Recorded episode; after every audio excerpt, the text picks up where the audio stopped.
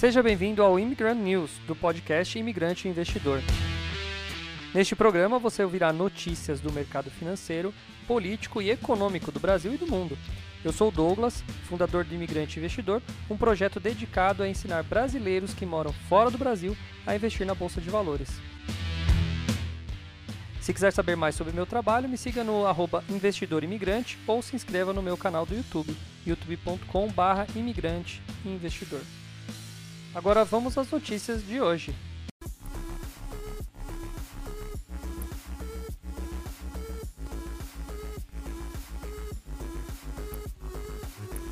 Fala imigrante, bom dia para você, boa tarde para quem está aí na Europa e boa noite para quem está na Austrália. Sejam muito bem-vindos a mais uma live minha do Imigrante Investidor. Eu aqui, Douglas Carvalho, com o meu ajudante que não faz nada, o Jonas, que está aqui para, para mexendo nas coisas ali, só vagabundeando, né? Não trabalha para variar. Quem quiser mandar um hashtag um hashtag Jonas vai trabalhar aí no, no chat, pode mandar. Se a Mariana Segantina entrar, eu tenho certeza que vai ser a primeira coisa que ela escrever, vai escrever lá no, no, no, no chat. Glau Soares, bom dia, Glau, tudo bem, cara? Boa tarde, né, que você já tá aí na Europa. Beleza, velho? Seja muito bem-vindo. Estamos prestes a começar sua turma, hein, Glau? Em breve a gente já começa aí a nossa aula. Muito bom, muito bom. Vamos começar com notícia boa, porque hoje é sexta-feira. Sexta-feira, dia bom. Dia de só da notícia, já começa a criar aquela relaxada. Aí, papai, meio-dia, papai. Aí acabou. Não, meio-dia não acaba, né? Esse que é o problema, não acaba pra nós. É umas sete. É umas sete horas. Não, hoje vai ter mini curso? Não, né? Vai. Vai? Você fe- conseguiu fechar mini curso com a galera hoje? Ô, louco, então tá bom, olha Ah, só. não trabalha, não trabalha, Jonas não trabalha.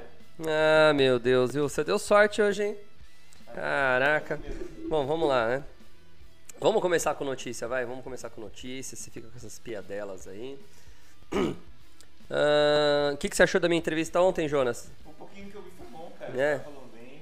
Ontem fui entrevistado pela Rosina Franco no canal do IB Leader, do IB Leader, né? Instituto Brasileiro de Líderes. só uma parte lá que tava falando sobre os três tipos de investidor.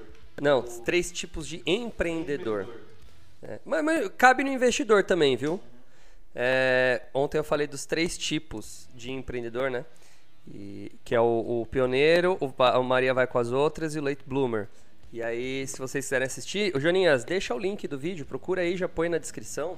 Eu vou deixar no link na descrição aqui embaixo qual é, quais são, né, os três tipos aí. Vocês entrem lá e assistem, assistam a, a minha entrevista. Ontem fui entrevistado lá.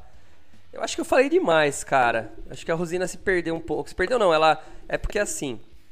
Olha, nós vamos falar sobre tecnologia para não virar um negócio muito, né? Então, qual é a vantagem, como que funciona, para eu contar um pouco da minha vida nessa parte de uso da tecnologia, ou seja, redes sociais e aplicativos e tudo mais, para resolver os meus problemas aqui da minha guinada, porque antes eu era é, dono de uma escola de inglês somente e dali a pouco eu tô aqui na frente de um computador falando para todo mundo.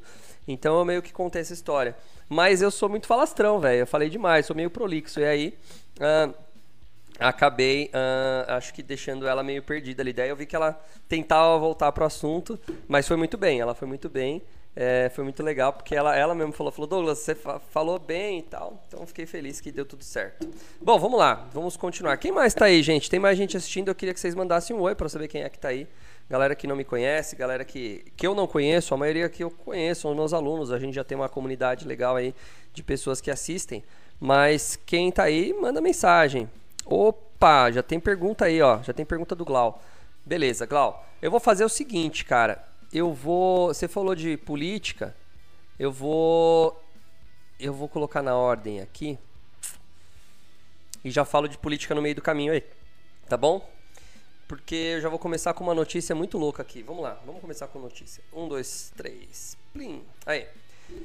Olha só isso aqui. Brasileiro tenta atirar em Cristina Kirchner na Argentina e é preso. Eu vou colocar o vídeo e depois a gente vê ah, o que aconteceu. Tá aqui a foto, ó, a Cristina Kirchner aqui. Para quem tá no Spotify ouvindo, né, eu vou tentar narrar. É uma foto onde a Cristina Kirchner tá meio de costas e você vê uma arma apontada para ela a uma distância muito pequena, né? Muito pequena, seria um tiro a queima-roupa. E aqui tá o vídeo, eu vou colocar para vocês assistirem esse vídeo da Cristina Kirchner, né? Sendo uma tentativa de assassinato.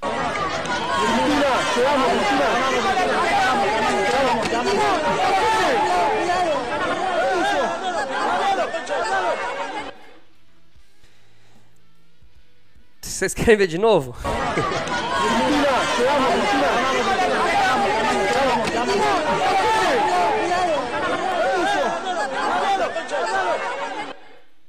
Olha, vamos ler, vamos ler, depois eu faço meus comentários aqui. Ahn, a polícia argentina prendeu na noite da quinta um homem que aparentemente tentou disparar uma arma contra a vice-presidente Cristina Kirchner ah, quando ela chegava em casa, no bairro da Recoleta, em Buenos Aires. Pô, um bairro lindo. A polícia o identificou como Fernando André Sabag Montiel, um brasileiro. ah, não, com esse nome é brasileiro? Bom, um brasileiro de 35 anos com antecedentes criminais. Ah, em março de 2021, ele tinha sido detido portanto, portando uma faca de 35 centímetros no bairro de La Paternal, onde supostamente morava. É, La Paternal já é um bairro mais, mais, mais perigoso. Canais de TV captaram as imagens de quando a ex-presidente deixava seu carro, rodeada por uma multidão de apoiadores. Em determinado momento, ela baixa a cabeça quando alguém com o que parece ser uma pistola se aproxima a menos de um metro dela. É, imagens publicadas nas redes sociais mostram o momento de diversos ângulos, inclusive de frente para a polícia. O ministro de Segurança da Argentina, Aníbal Fernandes, disse que o homem estava armado com uma pistola 3.8 e que ele teria tentado puxar o gatilho sem sucesso. Segundo noticiou a emissora C5N, a arma teria falhado. Mais tarde, o presidente Alberto Fernandes fez um pronunciamento no qual atribuiu o caso a discursos de ódio, dizendo que eles enge- engendram a violência. É, esse caso tem gravidade institucional, atentou-se contra a nossa vice-presidente e nossa paz social foi alterada. Afeta nossa democracia, nossa convivência, nós eh, sofremos as consequências dos discursos de ódio, afirmou. O político chamou o ataque de fato mais grave desde a recuperação da democracia na Argentina. A arma com cinco balas não disparou apesar de ter sido acionado o gatilho. Graças a isso, Cristina continua com vida. Convoco a todos os argentinos a rejeitar qualquer forma de violência. Fernandes determinou feriado nacional nesta sexta-feira para que o povo possa se solidarizar com a vice-presidente. Partidas de futebol também foram suspensas junto com sessões do parlamento. Momentos depois do ataque, a, a oposição divulgou um comunicado pedindo uma investigação urgente ah, e condenando o que chamou de ato de violência. Senadores e deputados se reuniram no parlamento para fazer uma foto unindo nomes peronistas e da oposição, prestando solidariedade a Cristina, que por seu cargo no governo atua como presidente no Senado também. Ah, olha, nacional, velho. ah, não sei. Aqui, ó, esse é o cara.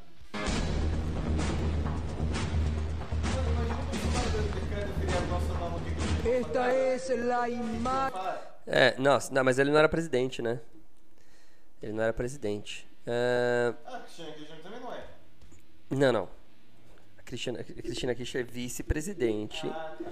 Ela é vice-presidente. O Bolsonaro era candidato na época. Ele não tinha poder para decretar feriado. Não, mas por exemplo, Né? se hoje. Ah, se hoje acontecesse, também ia ser estranho né, de- né, decretar feriado. Olha, eu vou falar uma coisa. É... Aqui a cara dele, aqui, ó. Essa é a cara do peão aqui. Fernando Sabag Montiel. É, ele é brasileiro, mas com esse sobrenome aí tá com cara de ser, de ser um brasileiro filho, né, de argentino. Talvez só tenha nascido no Brasil. Agora, eu vou falar uma coisa, gente. Tudo bem, tem muito louco por aí. Mas assim como aqui no Brasil, eu acho que é mandado. Isso aqui é coisa mandada. Isso aqui é coisa que. Na Argentina ela também está passando por uma, por uma polarização gigantesca, né? Só que lá tá ao contrário, né? Lá tá na, quem está no poder é a esquerda. E não adianta, quem está no poder chama atenção, né? Aqui no Brasil, não, eu, não, eu não sei. eu não- o Bolsonaro está se arriscando andando aí para lá e para cá. Eu sei que ele tá usando coletinho, né? Não é tonto. Mas, meu, é difícil, cara. Difícil. Né? Aqui eu acho que esse problema. ahn, Bom, a gente tem que. Não adianta, né? Violência pra isso não dá certo, né? Difícil. Bom, deixa eu falar uma coisa. O. O. O, que, que eu ia falar aqui? Que eu tinha falado, já deixado separado? Não é do payroll. É, vamos, vamos falar disso aqui, depois eu me lembro do que, que eu ia falar. Quem mais tá aí? Lucas, bom dia. Aurélio, muito bom dia, senhor Aurélio, pastor Aurélio. Ahn, vamos falar dos Estados Unidos aí, ó. Estamos vendo uns americanos aqui, né? Olha lá, Aurélio, Lucas. Vamos falar dos Estados Unidos. Ó, economia americana, o payroll. Estados Unidos criam 315 mil empregos em agosto, mas desemprego sobe para 3,7. Ah, tá, entendi a, a- a frase. É o teu mas, né? Os caras gostam de falar do mais aí, né? Mercado previa a criação de 300 mil vagas ah, e que taxa de desemprego permaneceria em 3,5. Vamos ver. Os Estados Unidos criaram 315 mil vagas de trabalho fora do setor agrícola em agosto, acima do esperado, mas a taxa de desemprego cresceu para 3,7, aponta dados do payroll divulgado nesta sexta-feira.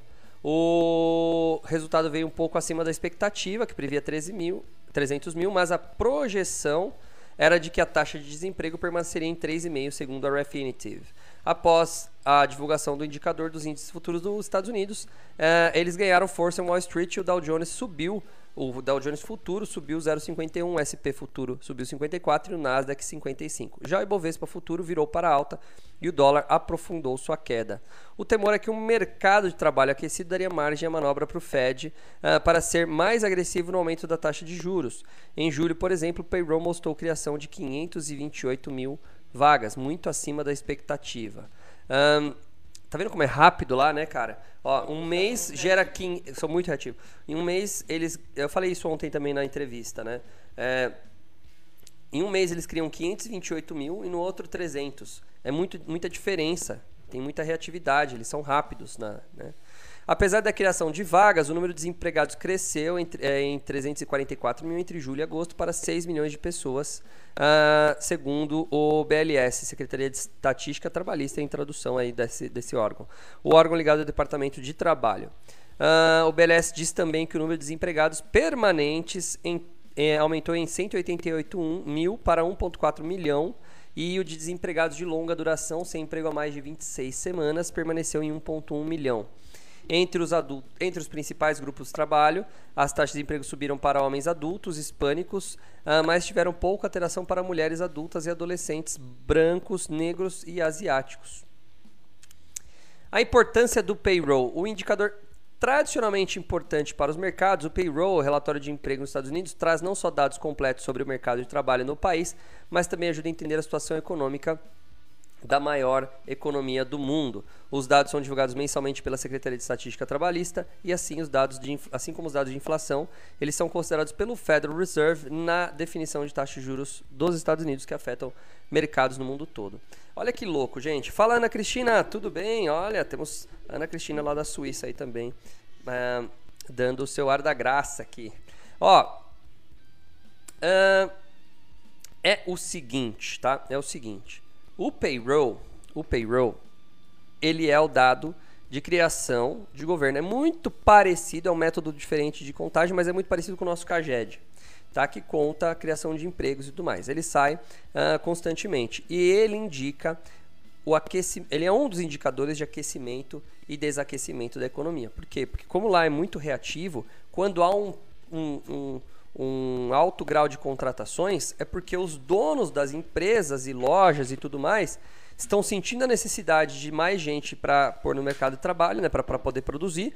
Se está aumentando a produção é porque está tendo demanda. Então ele é, é, é uma, é um dado muito é, dinâmico, ou seja, ele tem uma resposta muito rápida. Ele tem uma, é um um método de definição muito rápido. É um termômetro que, que dá a resposta muito rápido. Tá? Ah, outro dado importantíssimo é o PMI, que indica também que é uma entrevista, é uma espécie de e-mail que os caras mandam para os compradores de grandes empresas. Então, se o comprador está comprando muita matéria-prima, é porque ele está prevendo uma grande, ah, uma grande demanda de produtos. E aí, isso daí acaba fazendo que, com que a gente entenda se o mercado está subindo ou descendo. Esse, a- esse até antecipa um pouco mais. O payroll ele é um pouquinho mais do momento. O PMI é um pouquinho mais do futuro. Mais ou menos, tá? Para vocês entenderem bem a diferença entre payroll e PMI, tá? Ah, beleza? Tá dados aí. Vamos responder a pergunta do Glau agora, já que eu tô falando dos Estados Unidos, falei da, da coisa, antes de entrar em, em bolsa de valores propriamente dito. O Glau perguntou o seguinte: Douglas, esse lance das eleições, você acha que irá influenciar de forma positiva ou negativa a eleição? É o seguinte, Glau. Tem uma matéria, eu não li, eu vi só. Aqui. Eu vi só o título, eu não li a matéria. Posso até ler daqui a pouco, ó. estrangeiro compra bolsa barata, porque o dólar ainda continua alta, antecipando o novo governo e juro menor em 2023. Então vamos lá. Vamos, vamos, vamos tentar captar aqui. Glauber, não é Glauber, não sei porque se chama Glauber, é que eu tenho um amigo que chama Glauber, como eu vejo Glau, eu comp... é, não é Glau, é só Glau, tá. Glau, é o seguinte, eu... é muito difícil prever o futuro. Então o que, que a gente tem que fazer? A gente tem que se preparar para os possíveis cenários futuros, entendeu a diferença? Tá?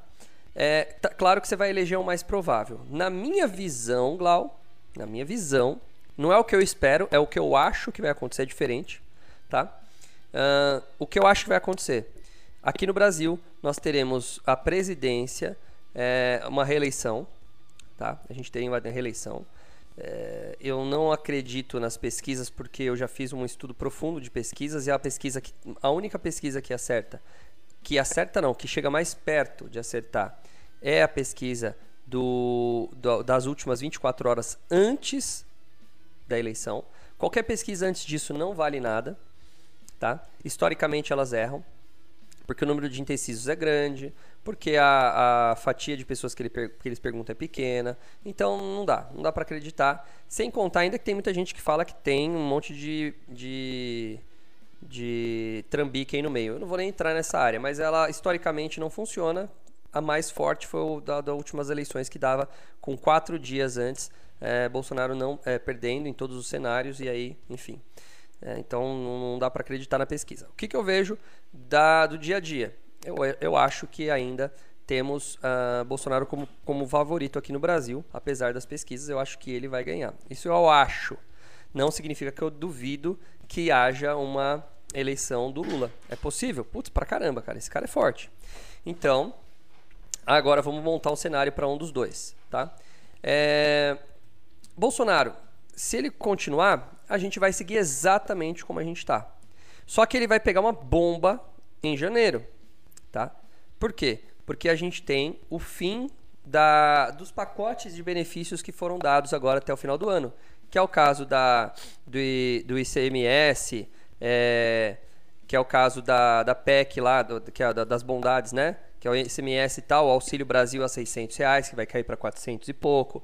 Então tudo vai acabar é, em dezembro. Dizem que é a, agora vão chamar de PEC Cinderela, porque passou da meia-noite, tudo, tudo volta. Nossa, PEC Cinderela, sacanagem.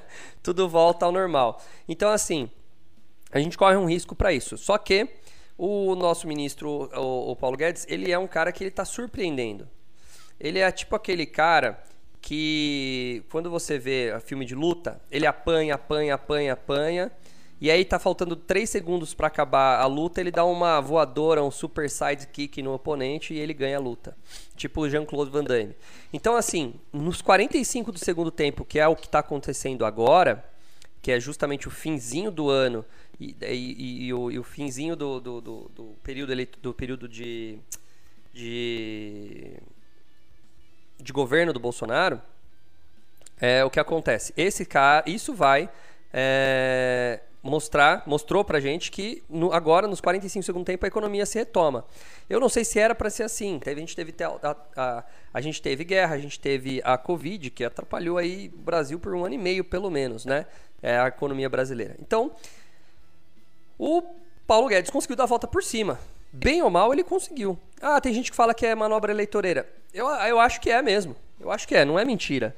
Ele dá essas bondades. Para ter sido aprovado no, no Congresso, é porque os caras querem se reeleger mesmo. Isso é ponto. Mas agora vamos entrar nas benesses ou não, né? Ah, foi bom ou foi mal? Olha, ele conseguiu fazer uma coisa que ninguém está fazendo, que é conseguir segurar a inflação e ainda aumentar a captação, ou seja, ter superávit primário aqui no Brasil. O que é o superávit primário? É o governo ganhar mais com o imposto do que gastar. Tá? Então, isso daqui, se ele conseguir ainda até o final do ano manter o caixa positivo e ainda segurar o tranco depois que, uh, depois que houver uh, o fim da PEC, ele tende a. a economia tende a subir bem. Tá? O problema é se essa PEC, a hora que virar a PEC Cinderela e virar é, meia-noite acabar e a, os preços voltarem a subir, isso pode ser um mega tiro no pé para ele, se ele for reeleito. Se ele não for reeleito, ou seja, se Lula assumir a presidência, aí o Lula vai estar tá com puta de uma, de, um, de uma batata quente na mão. Tipo, batata quente, quente, quente, queimou. Queimou na mão do Lula. Tá? Por quê? Porque ele vai ter um outro ministro da Economia que vai pegar um. Hã? Não foi daqui da última vez que ele vai entrar no mundo dos commodities vai aproveitar. Então, é, então ele vai pegar esse problema aí. Apesar que a gente tem provavelmente uma, um- uma, uma duração do. a gente não tá num boom das commodities, mas a gente não tá ruim também no, no mundo das commodities nesse exato momento. Né? Então a gente tem isso daí. O agro tá forte e ele vai pegar essa, essa coisa. Mas ele vai pegar esse, talvez essa bomba aí do, do, do, do Bolsonaro. Não sei, o Bolsonaro e o, e o- que nem eu falei, o Paulo Guedes, ele tá, ele tá dizendo que ele vai ter força para segurar isso pro ano que vem, tá? Vamos ver. Mas o Brasil, nesse exato momento, chama a atenção do mundo justamente por causa disso. Porque quando o. o- o- enquanto o mundo. Vocês estão na Europa, vocês estão vendo os preços subirem aí. Vocês estão nos Estados Unidos. cê- os Estados Unidos ainda deu uma freada, mas ainda tá. Tá numa, tá numa situação ruim. E aí o Brasil está numa deflação, uma correção de preços e a economia crescendo, contratações e tudo mais. Então, quer dizer, o preço está sendo segurado, mas a demanda continua subindo, ou seja, a gente continua tendo movimentação de grana. Porque o que, que faz o preço de uma ação subir, né? De uma ação não, desculpa. O que, que faz o preço de um produto subir? É... São mais pessoas querendo comprar esse produto. Só que dessa vez a história, né? Dessa vez na história, a inflação aqui no Brasil e no mundo, ela foi, ela foi causada por um negócio muito louco, porque foi a gente, o governo entregou grana na mão da, da galera, mas não tinha produção, porque muita gente não estava trabalhando e a gente tinha essa quebra da cadeia de consumo. Então você imagina, para produzir esse estilete aqui que eu estava cortando umas coisas aqui, ó, eu preciso de um cara que mande, que, que produza plástico, e plástico é derivado de petróleo, tá? Um dos produtos que vai aqui no plástico é um polímero que vem do petróleo. E eu preciso dessa, dessa, desse metal aqui. Esse metal vem de alguma montanha, algum lugar que é tirado minério de ferro, carbono, misturado aqui os dois para fazer aço. Isso é aço. E sem contar todas as máquinas e toda a tecnologia envolvida para fazer uma pecinha dessa, que só tem plástico e metal, não tem mais nada. Agora, o que acontece se a empresa que puxa petróleo lá do mar, ela começa a ter, entrar em crise? Ou os trabalhadores param de trabalhar por causa do Covid? Você não tem mais como fazer isso. Aí os poucos exemplares que estão na prateleira do supermercado para você comprar começam a custar mais caro. Isso é elevação de preço. As pessoas elas estavam recebendo auxílio, auxílio, auxílio no mundo inteiro, não é só no Brasil, e não tinha produto na prateleira. Então isso tudo fez que o mercado desandasse. E cara, é uma engrenagem muito louca a economia. Gente, é uma engrenagem muito louca porque é igual uma máquina, né? O carro ele pode rodar, para ele andar, para o carro rodar ele precisa basicamente de motor, transmissão e roda. Beleza, ele anda. Só que se ele não tiver água no, no radiador, ele até anda, mas a água não vai esfriar o motor e o motor vai fundir lá na frente, o motor vai esquentar, o carro vai pifar. Então, uma, uma, uma simples água no radiador faz o carro todo entrar em colapso. E o mundo desandou. Então, para poder é, colocar tudo em ordem, tudo teria que voltar devagarzinho. E ainda não, não se ajustou, as coisas não estão se ajustando ainda. Tem muita coisa desajustada. E isso está fazendo com que o mundo sofra. Entenderam? Agora, o Brasil, ele conseguiu, para o Brasil estar tá numa fase boa de agronegócio, exportando pra caramba, tá? É, o Brasil tá, conseguiu lá atrás, né? Ele baixou a curva de juros, fez entrar é, somente, só entrou grana que era, não era especulativa, certo? Não era especulativa. Ou seja, isso fez com que a moeda se desvalorizasse. Ele desvalorizou a moeda, chama a atenção do mundo. Com a moeda desvalorizada, hoje você tem um país com uma baixa taxa de desemprego, juros futuros baixo, chama a atenção dos investidores internacionais. Eles olham e falam: pô, a, a, a, a Europa tá uma merda, os Estados Unidos tá uma merda, e o Brasil tá bombando, vamos jogar a grana lá. Por isso que a gente está tendo uma puta de uma alta de dinheiro aqui no Brasil. Então, a pergunta da Iana, o que, que vai acontecer com o dólar? Dólar e euro vão cair. Já estão caindo. tá? Eles vão cair porque tá entrando muita grana. Tá entrando, Iana. Isso é fato. O quanto tempo vai demorar, não sei. As eleições elas estão começando a ficar agora é, um pouco irrelevantes. Eu achei que ela ia ser mais relevante para a economia, porque o que acontece? Não dá para dar uma guinada econômica mesmo com a troca de presidente, entendeu? É, a gente tá com uns. Eu acho que o pessoal O presidente, ele- o presidente que assumir, ele não vai ser louco de pegar uma economia que está indo bem e querer fazer uma coisa maluca. O único problema é que o Lula, eu acho que ele tem. é, Eu não sei, cara. Eu, eu- eu não- até hoje eu não entendi a jogada política de colocar o Alckmin junto. Mas o Lula tem 79 anos, é isso? 79 para 80 anos. Ele tá bem velhinho. Eu não sei, talvez ele, talvez ele ele assuma e depois ele renuncie, entregue na mão do Alckmin. Eu não sei qual que é a jogada, viu? Mas é, eu acho que ele não tem, ele- assim, ele tem uma, uma raiva. Eu já falei isso aqui ao vivo. Ele tem uma raiva, ele tem uma mágoa de tudo isso que ele passou. Isso sujou a história dele. Ele é um cara muito, é, é, qual é a palavra? vaidoso. Ele é um cara muito vaidoso. Então, a vaidade dele foi é, impulsionada, né? E essa história dele foi estremecida aí com toda essa história. Então, eu acho que ele volta com uma ideia um pouco revolucionária. Ele fala em moeda única, ele fala em regulação de impre- imprensa, ele fala em junção com é, é, países aqui da América Latina de esquerda. Isso bota um medo na gente. Mas o cara tem 80 anos, né? Então ele mesmo, não sei se tem energia. O problema é quem ele vai colocar em todos os cenários aí pra gente poder, é, para poder comandar o Brasil. Esse é o meu maior medo com o Lula. Ele vai querer comandar a mão de ferro aí. E isso pode acontecer, pode levar a economia para uma pior. Mas, quando você vê um mercado, um XP, um, Benchimol, o, cara da- o dono da XP, o Guilherme Benchimol, batendo papo com o Lula, pô, tranquilizada. dá uma tranquilizada, pelo menos nisso. Ou, ele, ou o Lula engabelou muito o Benchimol, ou eles já estão falando, o Lula já está falando para esse cara assim, olha, fique tranquilo que o negócio vai... É, a gente não vai fazer tanta cagada assim não. Fique tranquilo que eu vou... Porque isso ele fez, diga-se de passagem. O Lula foi amigo dos banqueiros na, na- na- na- durante o governo dele. Lucro recorde. Lucro, é, lucro recorde dos bancos. Google, É. lucro recorde. de bancos e tal. Então esses caras, banqueiros e tudo mais, vão ganhar, tá? Então pode ser que ele afague essa galera e realmente compre o prometido, porque é, é onde tem é o- são os caras do dinheiro, né? Então não sei, é muito difícil. Agora, como que a gente se prepara para cada um? É o seguinte, Bolsa está em 110 mil pontos agora, né? 111. 111 mil pontos. Ela tá baixa, ela tá barata, ela tá barata. E o Brasil tá melhorando. O Brasil tá melhorando, tá entrando dinheiro externo.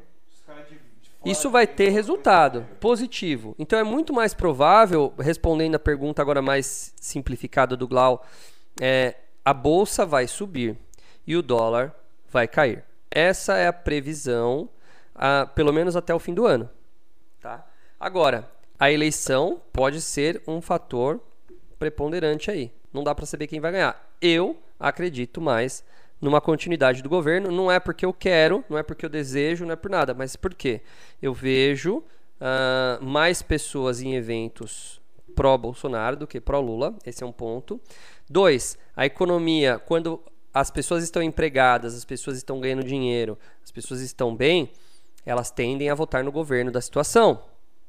Então, é, historicamente falando, isso é um ponto positivo para o Bolsonaro. Por quê? Porque você tem um desemprego baixo, a gente está numa taxa de desemprego baixa, a gente está com uma economia subindo, né? A gente está com um nível de demanda alto no Brasil, está todo mundo consumindo. Não está errado, está todo mundo consumindo. Tem uma, um nível de consumo tá alto, as famílias estão consumindo. Né? Ele tem o tal do bolsa aí que ele tá pagando 600 pau para uma galera, né? Aumentou, é 20 milhões de brasileiros, é isso? Isso, é, é isso. São 20 milhões, é isso? A gente tem que entender que é isso que o brasileiro médio vê, né? Cara, eu vou colocar uma foto aqui, sei lá, vamos pegar uma foto aqui, ó. Quer ver? É... Só para elucidar, só para elucidar vocês. A gente fica. ah, Deixa eu dar um exemplo aqui, peraí, quer ver? Eu vou pôr uma, uma foto para você. Vê se eu acho uma foto, só para uma foto qualquer, que visualmente tra talvez traga esse impacto aqui. Deixa eu ver se tem alguma coisa aqui. Ó, vamos dar um exemplo. Putz, esse aqui é um caso perfeito. Ó. Não sei se é Brasil, mas é uma boa imagem. Vocês estão vendo essa imagem aqui, essa maior aqui, ó? Tá? Vocês acham que tem pessoas nessa condição no Brasil? Sim ou não? Moram numa casinha simples e tal. Por interiorzão tem. Tá. Você acha que essa pessoa está preocupada com esquerda, direita? Se um é, defende o, o, a porte de arma, o outro defende regulação da mídia. Quer comer. Ela quer comer, bicho. Então ela olha assim e fala: Uai, se o governo tá bancando, tá dando no- no- 600 reais pra mim, eu vou votar nele de novo. Entendeu? É, ah, se o governo não tá chegando aqui, eu não vou votar nele, não, nem ouvi falar. Entendeu? Então, o que que acontece? Ah, É por isso que a mídia controla muito. Porque o que entra né, de informação nessa casa é o que vem pela Globo. Esse é o maior é o maior risco, né? Vamos dizer assim, né? Porque eles a Globo é a trombeta do apocalipse, né? Sempre está acontecendo ruim. Você vai lá no, no noticiário, no noticiário, a economia despiorou, né? Então você tem algumas coisas assim, é muito claro. Isso aí pra mim não é nem questão de Ou é notícia, Né? ou é notícia ruim ou notícia massa. é, ou é notícia ruim ou quando é notícia boa é mais, ah, tá aqui, né? Pô, então, esse cara aqui que é o que vai decidir. E tem muito. Claro que eu exagerei na foto, mas tem muito brasileiro que não tá preocupado. Não, mas não Com é isso. Não, tem bastante. Tem. Não, eu exagerei no sentido assim, que você vê que é uma casa bem simplesinha e tal. Mas eu tô falando do brasileiro normal, aquele que tá no meio da, da, da galera mesmo. E, cara, é esse brasileiro que, que, que vai votar. É esse brasileiro que vai decidir as eleições. O cara que tá lá é, indo na marcha lá do Bolsonaro, ou o cara que tá indo no, no, no ver o Lula, ele não compõe. Só que ele mostra que pelo menos há uma diferença muito grande, né?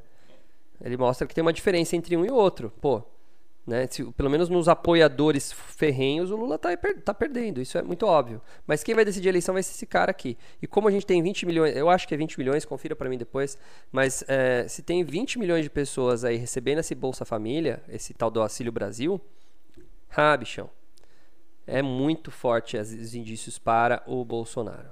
Entenderam? Então, vamos nos preparar para os dois cenários. Vamos nos preparar para os dois cenários. Se aí eu vou ao seguinte, ó, vou deixar uma- um recado aqui. Tem como ganhar dinheiro na na queda da bolsa? Sim. Então eu vou ensinar vocês como vocês vão fazer isso, tá? É o seguinte. Então, cadê meu mouse aqui que eu tô procurando? Ah, tá aqui. Tava lá na tela da esquerda. É o seguinte. Dá pra ganhar dinheiro na queda da bolsa? Dá. Se acaso, eu vou dar um toque pra vocês, vocês vão aprender isso aqui. Se acaso vocês verem que a bolsa vai despencar, o que, que vocês vão fazer? Vocês vão pegar as ações que estão mais ah, com mais eh, com mais probabilidade de despencar e vocês vão fazer uma jogada short, mas isso quando estiver caindo. Se, ou se vocês verem um, um bagulho assim maluco, a bolsa despencando, todo mundo correndo para, o que, que vocês vão fazer? Vocês vão fazer uma jogada short. Se isso for acontecer. O que, que é o short? É você entrar vendido na bolsa. É o que fizeram com a IRB. Eu não vou falar da IRB? Vou. Vou falar da IRB daqui a pouco. Tá aqui, ó. Tá? Ahn, vocês vão ganhar dinheiro com a queda da bolsa. E aí talvez vocês se preparam para isso. Então, por isso que eu falei, a gente tem que se preparar para os dois cenários. Se vocês verem que vai ter uma queda muito grande, igual aconteceu com a troca da Petrobras, ou, ou do, do presidente da Petrobras, ou igual o que aconteceu com a com o Covid, que a bolsa despencou 50%, cara, é ganhar dinheiro a rodo. A rodo. Entendeu? Se a bolsa cair 4, não, 4 não, vai, uns 6, 7% num dia, por causa de alguma notícia, ou no primeiro dia pós-eleição, já fique esperto. Já fique esperto. Porque ela vai começar no outro dia, na- daí você lê notícia, vai ter só negatividade. Como é que aquele cara, tomada? O, o, o, o desplu- desplugar é o circuit breaker. Circuit breaker. Tá? Se ela entrar em circuit breaker, aí ferrou, né? Aí ferrou, tá bom? Então, respondido? A tendência dólar cair, bolsa subir. Ponto. Essa é a tendência principal. Eu apostaria nessa tendência. Tá? Ah, vamos lá, vamos continuar. Que horas são, Jonas? 11h43 já. 11h43? Caraca, bicho. Você precisa, você Deu precisa- 40 minutos de live. Vamos dar uma acelerada aqui, que eu nem falei de outras coisas. Bom, vou ter que dar uma acelerada. Mas valeu, a galera, a galera mandando pergunta, eu adoro ficar respondendo perguntas aí. Vocês- sempre que vocês tiverem pergunta ou quiser mandar pauta, é muito ótimo. É muito ótimo e bom, né? É muito bom. É ótimo. É, todo dia eu tenho que ficar lendo várias notícias e chafurdando, vendo quais são as mais interessantes pra vocês. E às vezes as pessoas elas mandam pra mim, quem quiser mandar no meu pessoal, quiser mandar lá no, no, no Instagram, no Close Friends, pode mandar, fala, Douglas, lê essa daí que eu, que eu leio, tá bom? E aí fica melhor porque vocês facilitam o meu trabalho. É, eu tô quase na hora aqui. Bom, vamos lá. Brunão, um abraço pra você aí.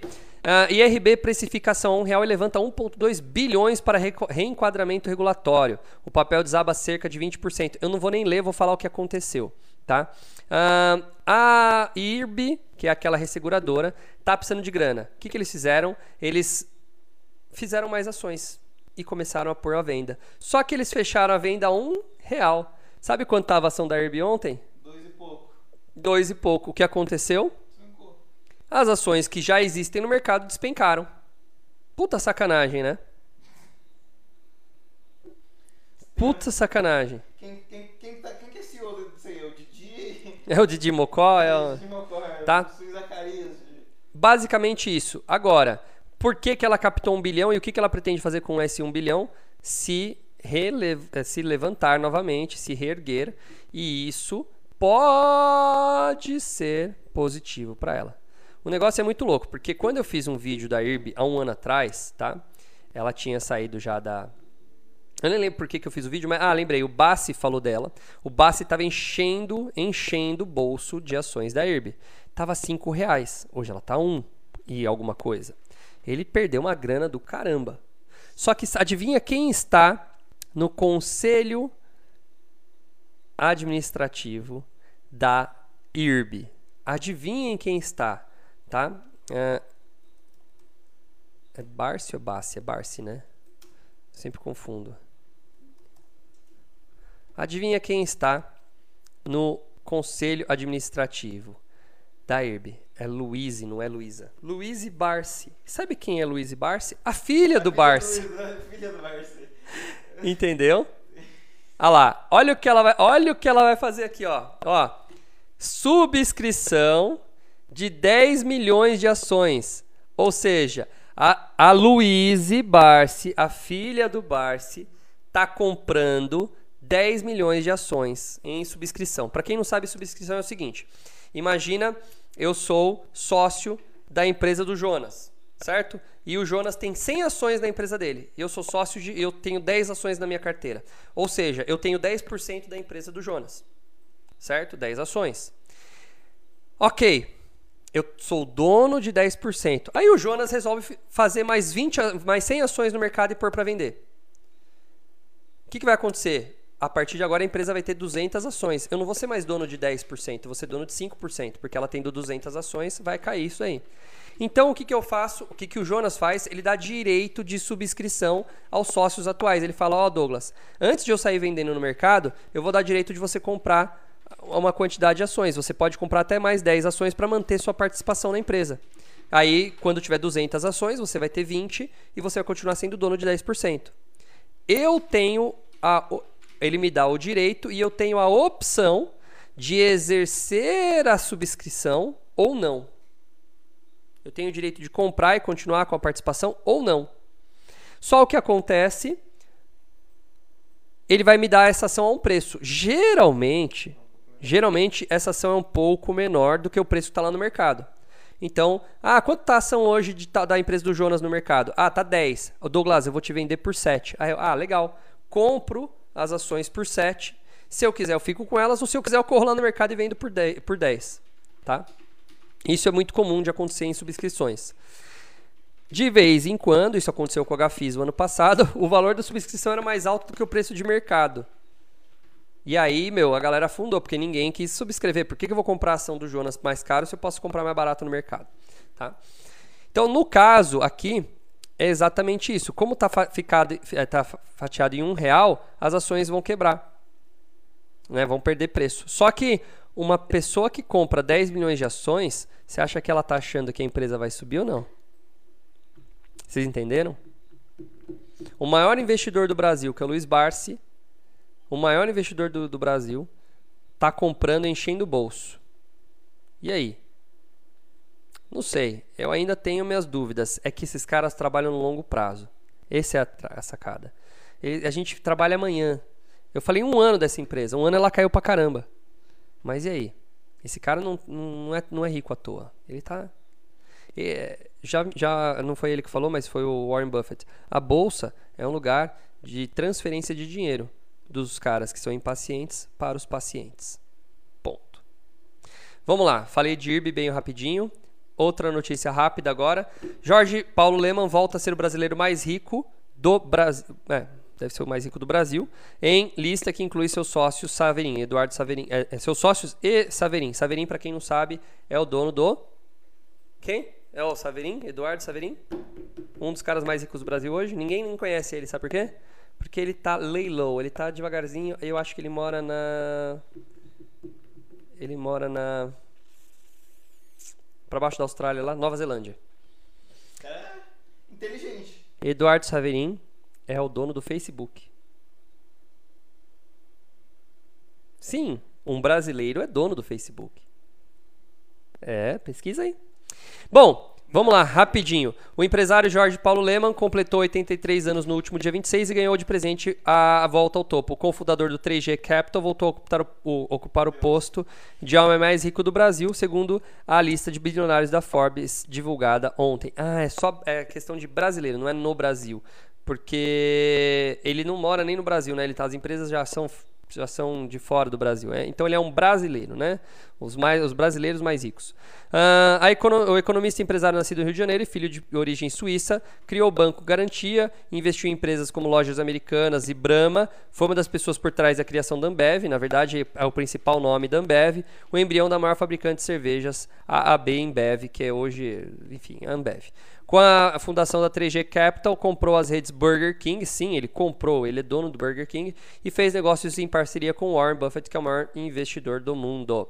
Ah, com patrimônio de 13 bilhões ou 72 bilhões de reais, Lehman ocupa a posição 133 no ranking mundial de bilionários é seguido por Eduardo Saverin, do Facebook.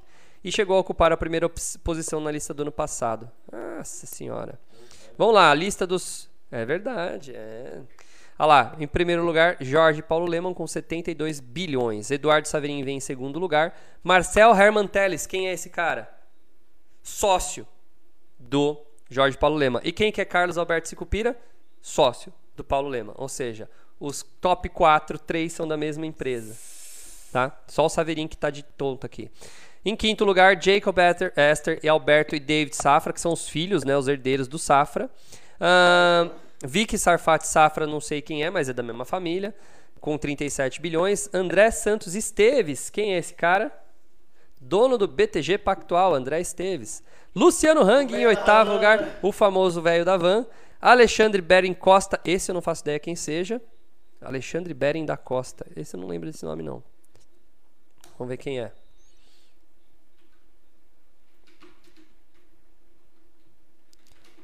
Ah, 3G Capital. 3G Capital também. Ele deve ser algum. Ah, ah, lembrei desse cara. Quando o Jorge Paulo Leman junto com a 3G compraram aqui, eles compraram a, a Heinz. E ele tava no meio, ó. Ele é um dos caras aí da Heinz, Kraft Heinz, que é aquela marca, né, de coisa. Então também mais um aí na lista dos mais ricos, tá? Eu não lembrava quem é esse cara aí. E por último, Joesley Mendonça Batista e Wesley Mendonça Batista. Você sabe quem são? Os irmãos Batista. Conhece? Ah, Eike Batista, filho. Não, não, não, não, não. Não, não tem nada a Não. ver com Batista. Ó. JB Nem JBS. Aqueles que deram uma graninha e gravaram a conversa do Temer, lembra? Os que gravaram a conversa do Temer? É esse cara aqui, tá? Bom, Ah, tá. é, muita gente aí que você vê que tem história, né? Bom, tá aí dada essa notícia bem legal, acho, acho uma curiosidade. Sempre tem, lógico que tem. Bom, Rapidinho aqui, para eu terminar, preciso terminar meio-dia essa live. Dividendos. Mirai elege 10, por, 10 ações para investir e lucrar em setembro. Olha aí, estamos começando o mês de setembro, hoje dia 2, e temos, é, é, temos indicações para dividendos. Ah, não, não é dividendo. Não, sim, dividendos, está aqui. Dividendos. Tá? Então vamos lá, já vou direto, não vou, não vou falar. BB Seguridade, CEMIG, CPFL, Eletrobras, Itaú, Itaúsa, JHSF, que é uma construtora, Taesa, Transmissão Paulista e Petrobras. Interessante. Só que a pergunta é, tá na, tá na carteira de... Mas eles vão pagar em setembro? Porque é uma carteira de setembro. Todo mundo aqui vai pagar em setembro? Será que é isso? Você acha, Jonas? Tá meio mal explicado, né? Não sei, tipo, é pra ter na carteira em setembro, pra pegar com em setembro. Eu acho que sim, então vamos ver. Vamos ver se eles vão pagar em setembro. Bom, para quem não sabe, tem esse site chamado Meus Dividendos, que é um site que fala de. ahn, que fala que tem agenda de pagamentos aí. Vamos dar uma olhada aqui. Ahn, estamos já no mês de setembro. Deixa eu carregar aqui, que está janeiro. Ele demora um pouquinho para atualizar, não sei porquê. Ah lá, já, já colocou setembro aqui, mas ele não carregou ainda. Estranho, né? Tem um bug do site isso aqui. Ele demora para carregar. Nossa, e hoje tá demorando bastante. Vamos tentar, vai, vamos na raça. Não, não, ah, não tá carregando mesmo. Deve tá tá. Caramba! Não é o site que tá devagar mesmo. Não é o computador nem a internet. Vamos tentar de novo. Olha lá, ele fala que não tá respondendo. O site deu pau. Deixa, eu- deixa eu tentar aqui. Meus dividendos. Bom, deixa eu ir fechando aqui enquanto isso, que eu já li.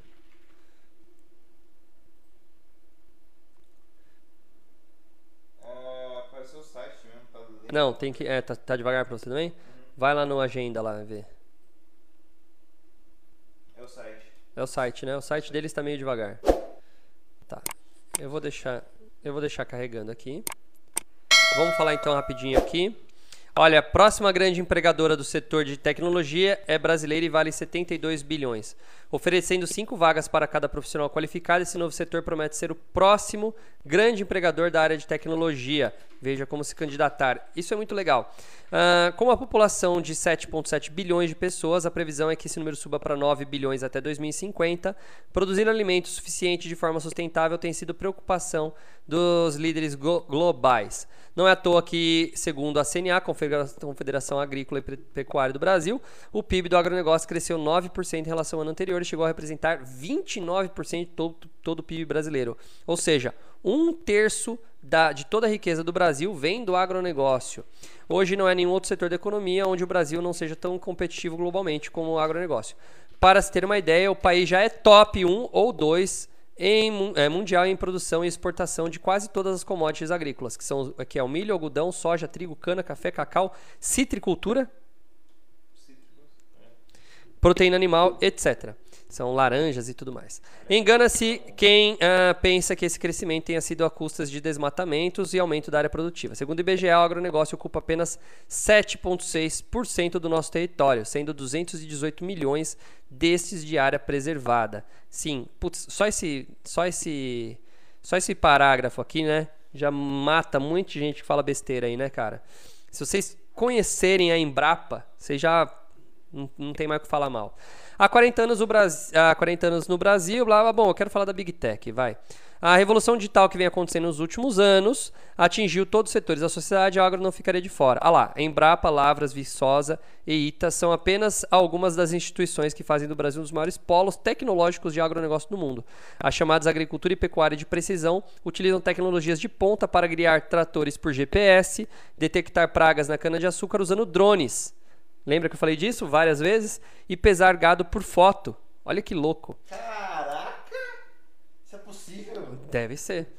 Antigamente, você sabe que uma vez eu, eu participava de um grupo de física que chamava CDF no integral. E aí uma vez eu resolvi uma equação, não me lembro como, mas eu resolvi, onde o cara fala assim, ó, o carro, é, o carro é, tem os pneus, os pneus têm uma área X encostada no chão. O pneu ele dá uma achatada assim, e essa área é tanto. Aí a gente pega tan- tantas libras o pneu do carro. A gente murcha o pneu para tantas libras e a área aumenta para tanto. Qual é o peso do carro? Eu lembro, de ter- eu lembro de resolver essa questão. Bom, antigamente a terra era o principal fator para a produção rural, hoje mudou os principais fatores, ah, porque eles são capital e tem. Eu quero falar da TEC, cadê da TEC aqui? Ah, as, ó, as AGTECs são as agricultoras aí, ó. Ah, consideradas a união do campo com a tecnologia, as startups do agro já somam 1.500. Ah, são várias empresas.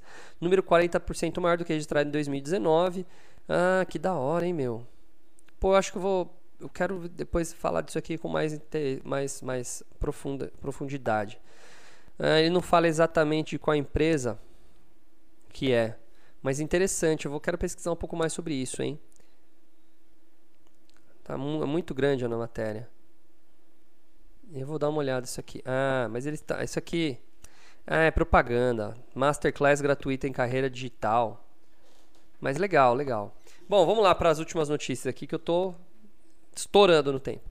Eletrobras vai pagar 1,3 bilhão em dividendos quando nesta quinta-feira vai pagar o total de 1,3 bilhão ah, em dividendos no próximo dia 9 de setembro, com valor com ação 9 de setembro. Ah, vamos ver se dá tempo aqui. Cadê a Datacom? Não, foi 20 de abril. Não, peraí. Ah, nossa, 22 de abril. Hum, que chato. Será que eu tinha já em abril? Data de corte 22 de abril.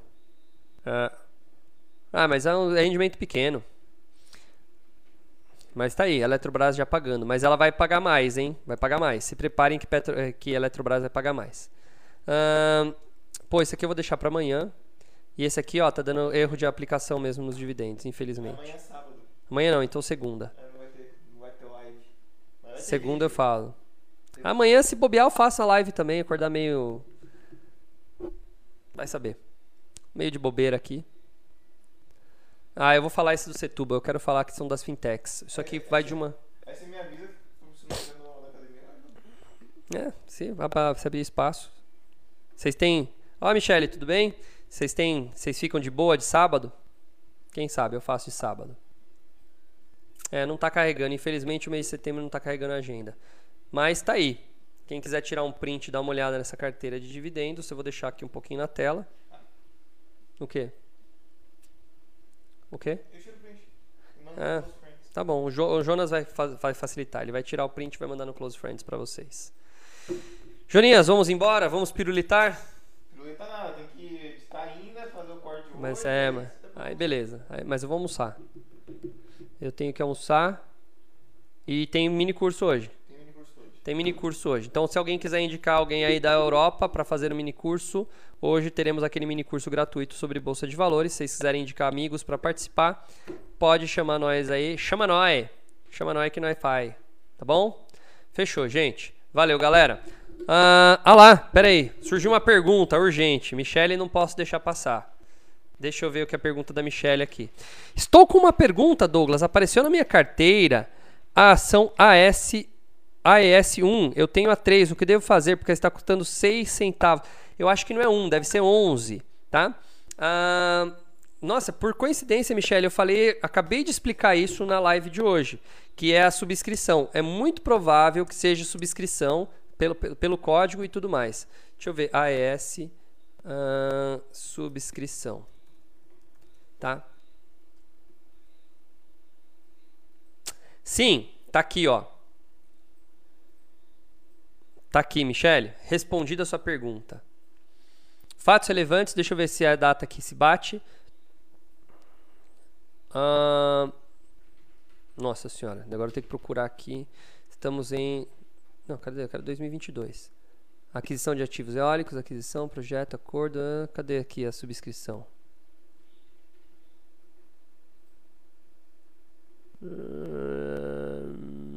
Caramba. Mas o que, que vai acontecer? O... Aumento de capital, subscrição. É isso aqui, ó. Cadê? Onde que tá essa notícia? Vamos ver se tá aqui. Olha lá. Ah, aumento de capital e exercício de direito de preferência. O que acontece? Ela vai aumentar o capital ah, e ela vai emitir novas ações. Como você tinha ação da ES, você pode comprar ela mais barata. Olha lá, você pode comprar na proporção. nossa senhora, tá aqui. Olha lá. Um, nossa, 1,6%. Nossa, tem que ter bastante ação para poder fazer subscrição, hein? Mas tá aqui, ó. Você pode comprar as ações, o preço, o preço geralmente é mais barato. Foi exatamente o que eu expliquei. É que você me pegou aqui, tem que ler tudo, mas tá aqui, ó. O preço de emissão das ações é de R$ reais uh, por lote de mil ações, ó. Por lote de mil ações ordinárias, tá? Então, se você quiser comprar, trin... nossa, mil ações, barato, hein? Tá, tá aí. Uh, esse é o valor. Você pode exercer. Você só tem que ir lá e fazer exercer a subscrição. É, eu depende da corretora. Que corretora é a sua? Entra em contato no chat da sua corretora, tá? E fala como eu faço para subscrever minhas ações. E aí você tem direito de subscrever, ou seja, você vai comprar ações provavelmente a um preço mais barato, tá? Entra num chat da, da sua corretora, Michele, que ele vai te dar essa resposta. Fechou? E se você precisa entender melhor que a subscrição, tem vídeo, olha, eu vou falar pro Jonas até fazer esse corte e aí eu vou lançar esse vídeo. Ou você assiste a live aí, é uma parte que eu falo. É, até dei o exemplo de comprar a empresa do Jonas sem ações e tudo mais. É que eu acabei de explicar por coincidência, tá? Mas entra aí que você vai entender. Se tiver mais barato, vale a pena, porque é essa empresa de, de energia elétrica, eu acho que eu faria. Eu tenho a AES também, não estava sabendo subscrições, não chegou e-mail para mim, ou não li o e-mail, tá? Beleza? Tá feita, tá feita a resposta aí, Michele. Meio mal menos, mas tá dada a resposta. Tá bom? Fechado? Jonas, fechado? Fechado. Vamos então comer? Vamos que nós temos horários, temos que voltar para o nosso mini curso. Pessoal, um grande abraço para vocês. Vi que teve uma boa audiência hoje. Muito obrigado para quem participou. Uh, muito bom ter vocês por aqui. Uma ótima sexta-feira para vocês. Que vocês tenham um final de semana maravilhoso, abençoado por Deus. E que a gente se encontre aqui na segunda-feira neste mesmo canal. Valeu? Um abraço para todo mundo. Tchau, tchau.